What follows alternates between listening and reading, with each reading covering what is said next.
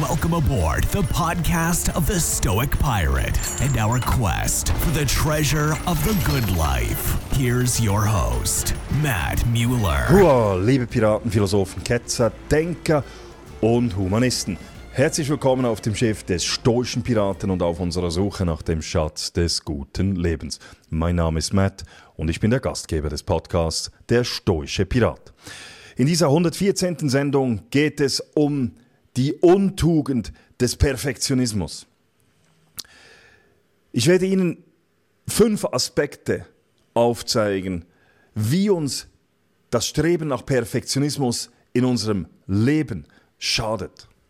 Ich möchte Ihnen aber auch fünf Tipps geben, wie wir eben diese Untugend des Perfektionismus überwinden können.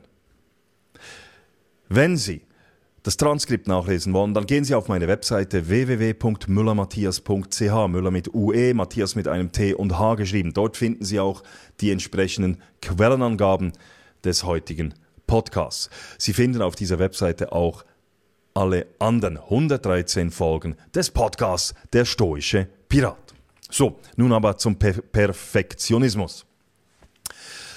Persönlich hat es mich immer irritiert, ja sogar verärgert, wenn im Kontext von Bewerbungsgesprächen die vermeintlich selbstkritische Äußerung gemacht wurde, meine größte Schwäche ist, dass ich ein Perfektionist bin.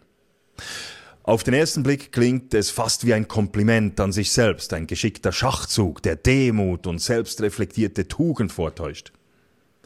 Es ist ein offenes Geheimnis, dass Bewerberinnen und Bewerber gerne Schwächen in Stärken verkleiden. Doch die Behauptung, dass das Streben nach Perfektion eine persönliche Schwäche sei, ist der unangefochtene Klassiker unter diesen Taktiken. Der Clou dabei, diese selbstgefällige Behauptung, ein Perfektionist zu sein, trägt eine Ironie in sich, die oft unerkannt bleibt. Kratzt man nämlich ein wenig an der Oberfläche, offenbart sich die wahre Natur dieser Aussage. Eine weit verbreitete und gründlich missverstandene Auffassung von Perfektion, die ihn als versteckte Dar Stärke darstellt. Ja, Perfektionismus ist in Wahrheit nämlich eine echte Schwäche und hat nichts mit Stärke zu tun. Der Satz Ich bin ein Perfektionist klingt zwar nach Stolz und Qualitätsbewusstsein, doch tatsächlich deutet er auf eine Vielzahl psychologischer und alltäglicher Schwierigkeiten hin, die einer näheren Betrachtung bedürfen. In der Welt der Psychologie gilt Perfektionismus als das verzweifelte Jagdfieber nach einem fehlerfreien Dasein, gepaart mit dem, An mit dem Hang, sich selbst ständig zu kritisieren und vor den Urteilen anderer zu zittern. Zu behaupten, man sei ein Perfektionist, ist in diesem Sinne nichts anderes als die eigene Mutlosigkeit und die Angst vor Fehlern zuzugeben. Dr. Brené Brown, die sich tief mit Themen wie Verletzlichkeit und Scham beschäftigt, bringt es auf den Punkt. Perfektionismus ist nicht das noble Streben nach Exzellenz, sondern eher ein Schutzschild gegen Kritik, ein Trick, um jedes mögliche Urteil elegant zu umschiffen. Perfektionismus ist somit vielmehr ein Defensivmechanismus, ein Versuch, Urteil und Kritik zu vermeiden. Die Problematik des Perfektionismus liegt in mehreren Aspekten. Ich möchte Ihnen deren fünf darstellen. Erstens unrealistische Standards. Nehmen wir als Beispiel das tägliche Arbeitsleben. Ein Perfektionist mag versuchen, jede E-Mail ohne den geringsten Tippfehler zu versenden. Oder er versucht jedes Projekt über die höchsten erdenklichen Standards hinaus zu perfektionieren. Diese Neigung, das Unmögliche zu erreichen, führt oft zu Überarbeitung und Enttäuschung. Da niemand von uns fehlerfrei ist und da bei einem Perfektionisten selbst kleinste Fehler als persönliches Scheitern wahrgenommen werden. Die Psychologin Elizabeth Lombardo in ihrem Buch Better Than Perfect argumentiert, dass solche unrealistischen Standards nicht nur die Produktivität hemmen, sondern auch zu einem ständigen Gefühl der Unzufriedenheit führen. Also Perfektionisten anzustellen, ist definitiv eine schlechte Idee, weil sie sind nicht produktiv und kommt noch hinzu, dass sie unzufrieden sind. Und was wir sicher nicht wollen, sind unzufriedene Mitarbeiter und unproduktive Mitarbeiter. Zweitens, Angst vor Fehlern. Diese Angst vor Fehlern manifestiert sich häufig in Situationen, in denen etwas Wichtiges oder etwas auf dem Spiel steht. Beispielsweise könnte ein junger Sportler vor einem wichtigen Wettkampf so sehr vor dem Versagen zurückschrecken, dass er sich in seiner Leistung blockiert fühlt. Diese Angst vor Fehlern kann so lähmend sein, dass sie den Sportler daran hindert, sein volles Potenzial zu entfalten. In The Gifts of Imperfection betont Dr. Brené Brown, dass das Zulassen von Fehlern essentiell für Wachstum und Lernen ist. Eine Lehre, die Perfektionisten oft schwerfällt zu akzeptieren. Ich habe Sportler kennengelernt, die sich vor den Wettkämpfen zum Teil abgemeldet haben weil sie das Gefühl hatten, sie seien nicht perfekt bereit für den Wettkampf. Und sie haben dann gar nicht teilgenommen. Drittens, Auswirkungen auf das Wohlbefinden. Eine Studie von Curran und Hill im, aus dem Jahre 2019, veröffentlicht im Psychological Bulletin, legt dar, dass der Druck, perfekt zu sein, in Verbindung mit sozialen Medien und der ständigen Vergleichskultur zu erhöhten Raten von psychischen Erkrankungen unter Jugendlichen und jungen Erwachsenen führt. Diese Forschung wird verdeutlicht, wie der kulturelle Wandel hin zu einer Perfektionsgesellschaft das Wohlbefinden beeinträchtigt, indem er unerreichbare Ideale fördert. Viertens, Perfektionismus und der Einfluss auf die zwischenmenschlichen Beziehungen. Der Druck, perfekt zu sein, den Eltern manchmal auf ihre Kinder ausüben, kann gravierende psychische Folgen haben, einschließlich Essstörungen und selbstverletzendes Verhalten. Kinder, die unter diesem Perfektionismus leiden, suchen oft nach Wegen, um mit der Last der Erwartungen umzugehen, was zu ernsthaften gesundheitlichen und emotionalen Problemen führen kann. Anorexie und Selbstverletzung können extreme Versuche sein, Kontrolle über mindestens einen Aspekt des Lebens zu gewinnen oder dem Druck zu entfliehen. Auch in Beziehungen kann Perfektionismus schädlich sein. Unrealistische Erwartungen an Partner und Freunde oder an sich selbst können zu Konflikten und Entfremdung führen. Perfektionisten neigen dazu, ihre eigenen Fehler zu stark zu bewerten und können Schwierigkeiten haben, emotionale Nähe zuzulassen, aus Angst, ihre Unvollkommenheiten zu offenbaren. Dies schafft eine Barriere für echte Verbindung und tiefes Verständnis in Beziehungen, was absolut notwendig ist, wenn man eine gute Beziehung aufbauen will. Fünftens, Hemmung der persönlichen und beruflichen Entwicklung. Betrachten wir mal die Karriereentwicklung. Ein Mitarbeiter, der aus Angst vor Fehlern keine neuen Aufgaben übernimmt oder keine innovativen Ideen einbringt, kann wichtige Gelegenheiten zur persönlichen und beruflichen Weiterentwicklung verpassen. Wie Carol Dweck in ihrer Forschung zum Growth Mindset hervorhebt, ist die Bereitschaft, Herausforderungen anzunehmen und aus Fehlern zu lernen, entscheidend für den Erfolg und die Zufriedenheit im Berufsleben. Diese tiefgreifende Auseinandersetzung mit dem Schattensein des Perfektionismus führt uns zu einem wesentlichen Punkt, nämlich der Notwendigkeit uns von diesen Fesseln des Perfektionismus zu befreien und ein ausgeglicheneres, erfüllteres Leben zu führen. Der Schlüssel dazu liegt nicht in der Verleugnung unserer Natur oder dem Ignorieren unserer Ambitionen, sondern in der bewussten Umgestaltung unserer Perspektiven und Verhaltensweisen. Hier nun fünf Ratschläge, inspiriert von den Lehren des Stoizismus und anderen philosophischen Strömungen, die uns dabei helfen können, die Untugend des Perfektionismus hinter uns zu lassen. Erstens, erkenne, was in deiner Kontrolle liegt. Die Dichotomie der Kontrolle. Der Stoizismus lehrt uns zwischen Dingen zu unterscheiden, die wir kontrollieren können, die in unserer Macht liegen, zum Beispiel unsere Einstellungen, Überzeugungen und Handlungen, und jenen, die außerhalb unserer Kontrolle liegen. Konzentriere dich auf deine Anstrengungen, nicht auf das Ergebnis. Wenn du akzeptierst, dass nicht alles nach Plan laufen wird, reduzierst du die Angst vor Fehlern und befreist dich vor dem Druck, unerreichbare Standards erfüllen zu müssen. Zweitens, umarme die Unvollkommenheit. Amor fati.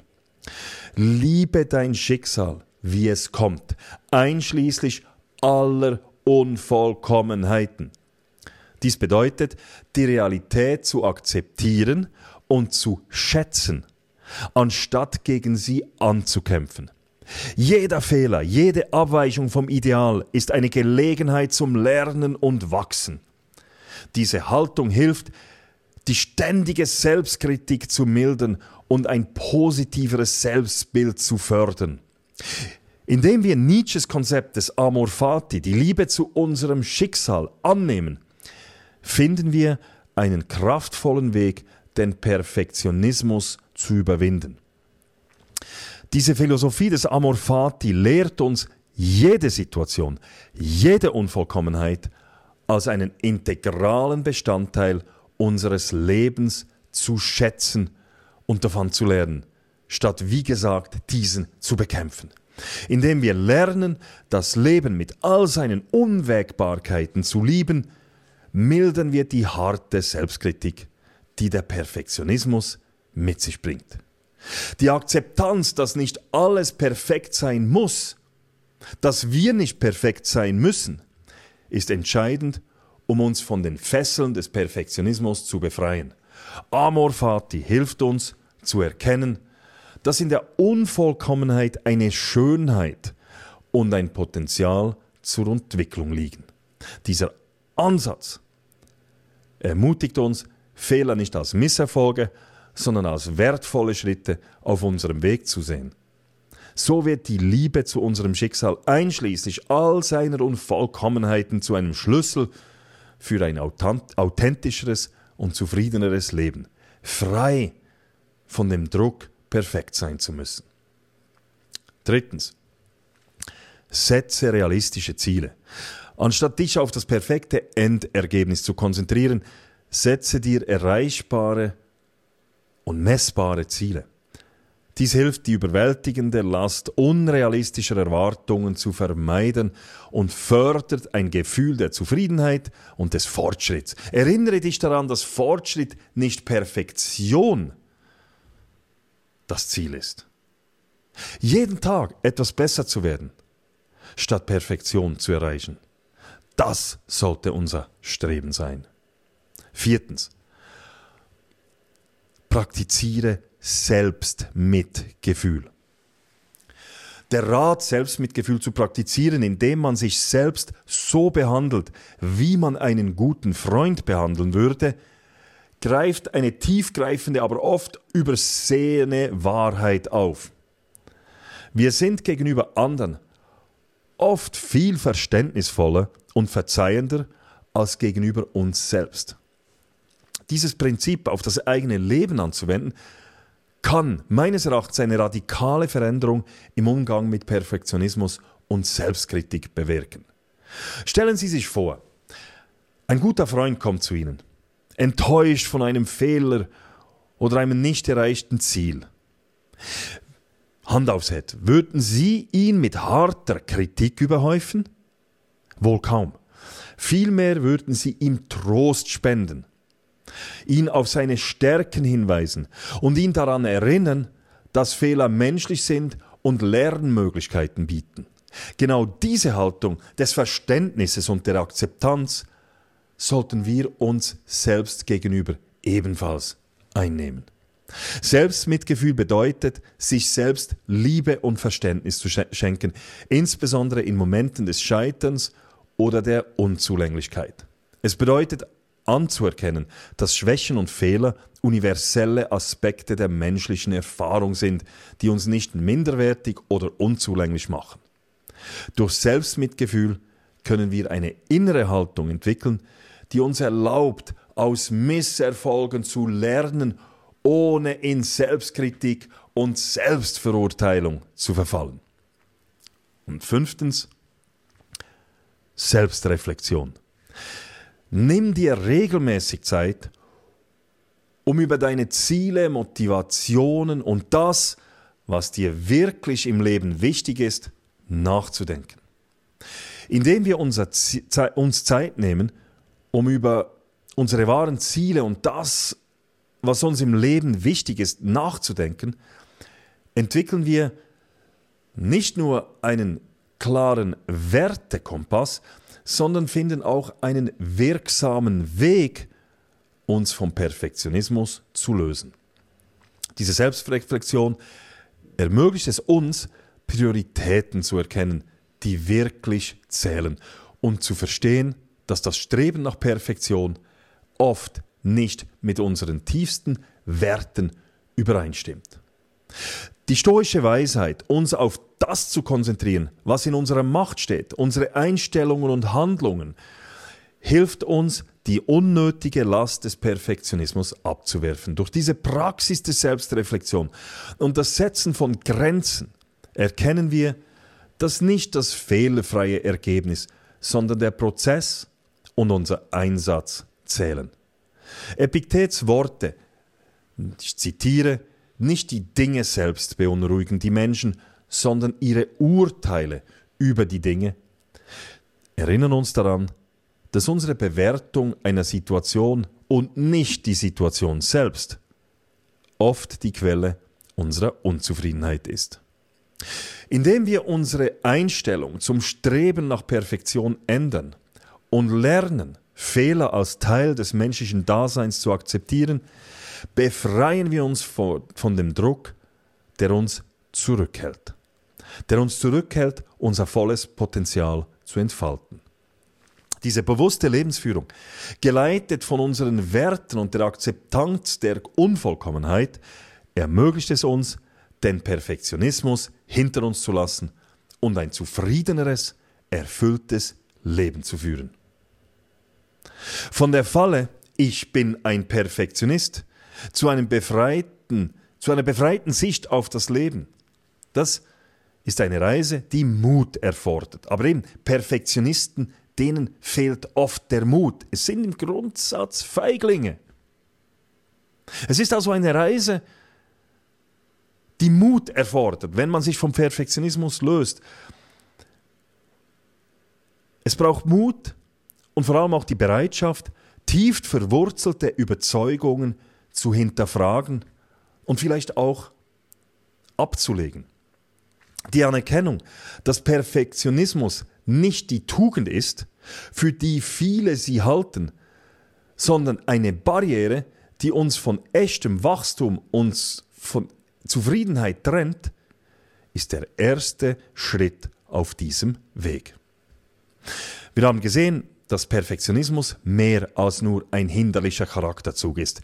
Es ist eine Haltung, die uns in Angst vor Fehlern leben lässt, unsere zwischenmenschlichen Beziehungen belastet und unsere Entwicklung hemmt. Doch die gute Nachricht ist, dass wir nicht in diesen Mustern gefangen bleiben müssen. Lasst uns also den Mut finden, unsere selbst auferlegten Fesseln des Perfektionismus zu lösen. Erkennt die Kontrolle, die ihr habt über eure Einstellungen, Überzeugungen und Handlungen. Lernt die Unvollkommenheit mit dem Herzen eines Stoikers zu umarmen. Und seht, in jedem Fehler eine Chance zum Wachstum. Setzt euch realistische Ziele und seid euch selbst gegenüber so mitfühlend, wie ihr es bei einem Freund wärt. Und vielleicht am wichtigsten, nehmt euch regelmäßig Zeit zur Reflexion, um eure wahren Werte zu erkennen und nach diesen zu leben. Meine größte Schwäche ist, ich bin ein Perfektionist. Lasst uns diesen Satz nicht als Auszeichnung, sondern als Signal sehen, genauer hinzuschauen und zu hinterfragen. Es ist Zeit, einen neuen Weg einzuschlagen, einen Weg, der uns nicht nur von der Last des Perfektionismus befreit, sondern uns auch zu authentischeren, zufriedeneren und resilienteren Menschen macht.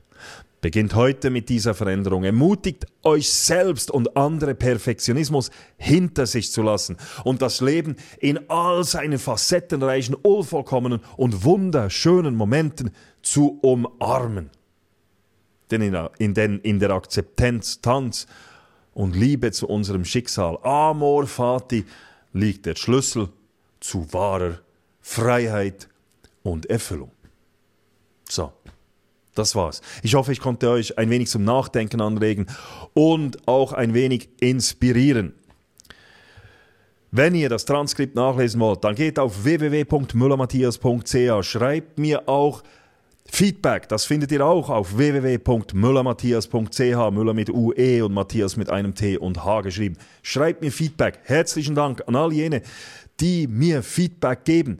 Schreibt mir auch, was ich was sie, was, gibt mir auch Ratschläge, was ich für die Zukunft.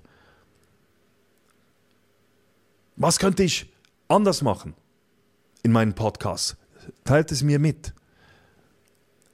Es geht auch bei mir darum, mich ständig zu verbessern. Im Wissen darum, dass ich nie perfekt sein wird, werde. So, that's it. Macht es gut. Bis bald. Thank you for listening to the podcast of the Stoic Pirate. Come back again to our quest for the treasure of the good life.